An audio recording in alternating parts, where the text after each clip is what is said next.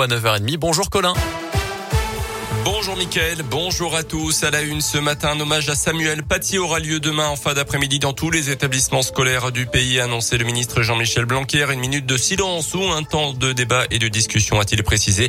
Hommage donc à ce prof d'histoire géo tué il y a un an en région parisienne pour avoir montré des caricatures de Mahomet à ses élèves.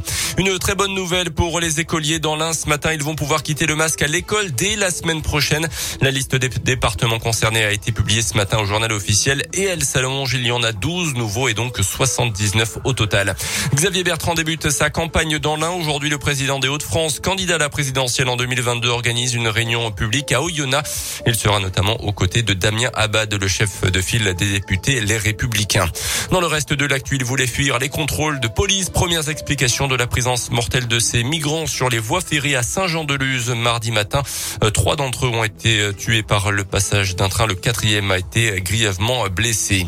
Plus légèrement les sports et les amateurs de cyclisme avaient depuis longtemps noté cette date du 14 octobre. Ce jeudi sera dévoilé le parcours du Tour de France 2022 avec un grand départ de Copenhague. On le sait déjà, trois étapes se tiendront probablement au Danemark d'ailleurs. Un passage également euh, prévu euh, dans la région Auvergne-Rhône-Alpes où euh, la ville de Saint-Étienne sera ville étape.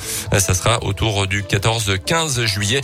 Et puis un retour très attendu évidemment pour les fans de cyclisme avec les lacets de l'Alpe d'Huez.